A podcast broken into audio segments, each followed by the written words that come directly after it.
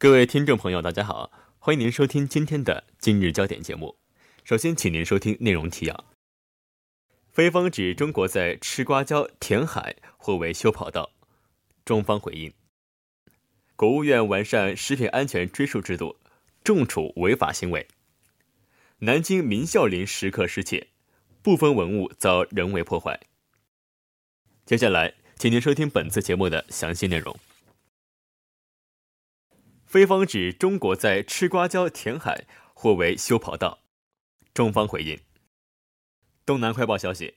菲律宾外交部于五月十四号指责中方在具有主权争议的赤瓜礁填海造地，并称中国此举很明显是在建造一条飞机跑道。菲律宾消息人士称，菲律宾外交部已经向中国提出抗议，并于十号左右在缅甸举行的东南亚国家联盟峰会的闭门会议中提出了这个问题。日媒称，菲律宾和美国军方消息人士十三号称。中国一直在向南海中一处菲律宾声称拥有主权的岛礁运送大量领土，此举显然是为了扩大陆地面积，以用于安全措施。对此，中国外交部十四号重申，赤瓜礁是属于中国的领土。赤瓜礁位于南沙群岛北部九张群礁西南角，隶属于海南省三沙市。中国渔民俗称赤瓜县，盛产赤瓜生。因此而得名。目前岛上建有前哨站，并有我国驻军。一九八八年，中国与越南曾在赤瓜礁附近海域发生战争，最后越南有两艘军舰被击沉，重创一艘，中国海军只有一人轻伤。中越海战后，中国海军在赤瓜礁建立了防卫哨。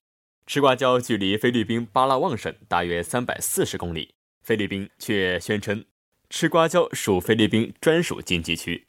外交部发言人华春莹还说道：“赤瓜礁属于中国领土，中方进行什么建设完全是中国主权范围内的事情，并怀疑菲方有其他意图。”本台记者张宁倩。国务院完善食品安全追溯制度，重处违法行为。中国政府网消息，李克强主持召开国务院常务会议，部署加快生产性服务业重点和薄弱环节发展。促进产业结构调整升级，讨论通过《中华人民共和国食品安全法》。会议认为，按照政府工作报告部署，加快发展生产性服务业，实现结构调整要动力，促进经济稳定增长的重大措施，既可以有效激发内需潜力，带动扩大社会就业，持续改善人民生活。也有利于引领产业向价值链高端提升，实现服务业与农业、工业等在更高水平上有机融合，推动经济体制增效升级。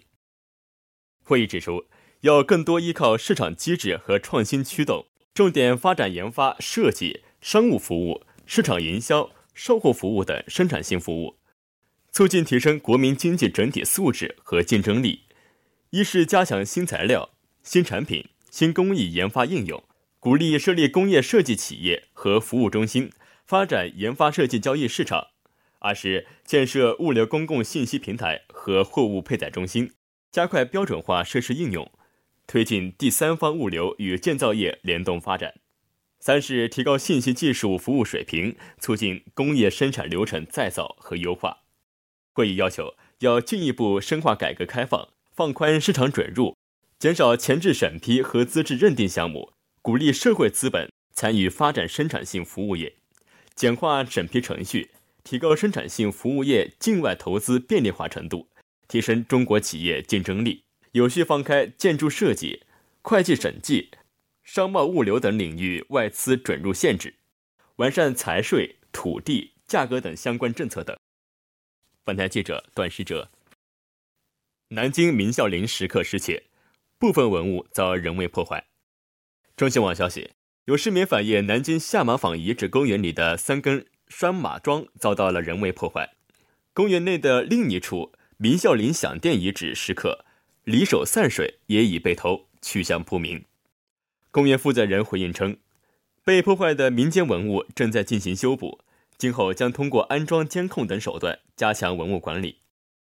下马坊遗址公园是南京一处免费向市民开放的公园，位于南京中山陵风景区。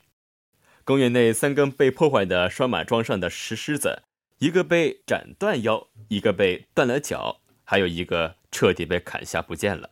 据介绍，拴马桩是古代农家宅院用来拴马、牛等牲畜的石雕柱，而在古代帝王和贵族墓、神道或是官宦宅院前后，象征着官品爵位。在公园内游览的南京市民李先生说，在双满庄被破坏之前。我就看到了公园里面有其他文物被破坏了，前面有个离手散水，三个龙头完全被偷走了。在李先生的指引下，看到离手散水的名牌旁竖立着三个金属底座，上面没有任何石雕，而底座也已经锈迹斑斑。上次我看到了三个龙头，不见了两个，这次来完全都没有了。